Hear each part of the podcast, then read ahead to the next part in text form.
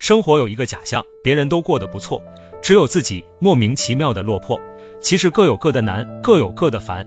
家家有本难念的经，不用羡慕别人的生活。表面和睦的家庭，很多都是演给外人看的。他们知道有些话关起门来才能说，都是表面风光，背后沧桑。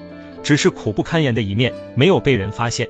生而为人就是这样，单身的时候觉得有了伴就不会孤独，没房的时候觉得有了自己的房子就会安稳，没孩子的时候觉得有了孩子家庭就会美满。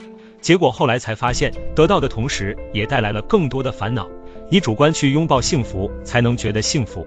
外在的东西多了，就会填满整个生活，内心变得麻木，就不会感到满足。生活就像一杯白开水，每天都在喝。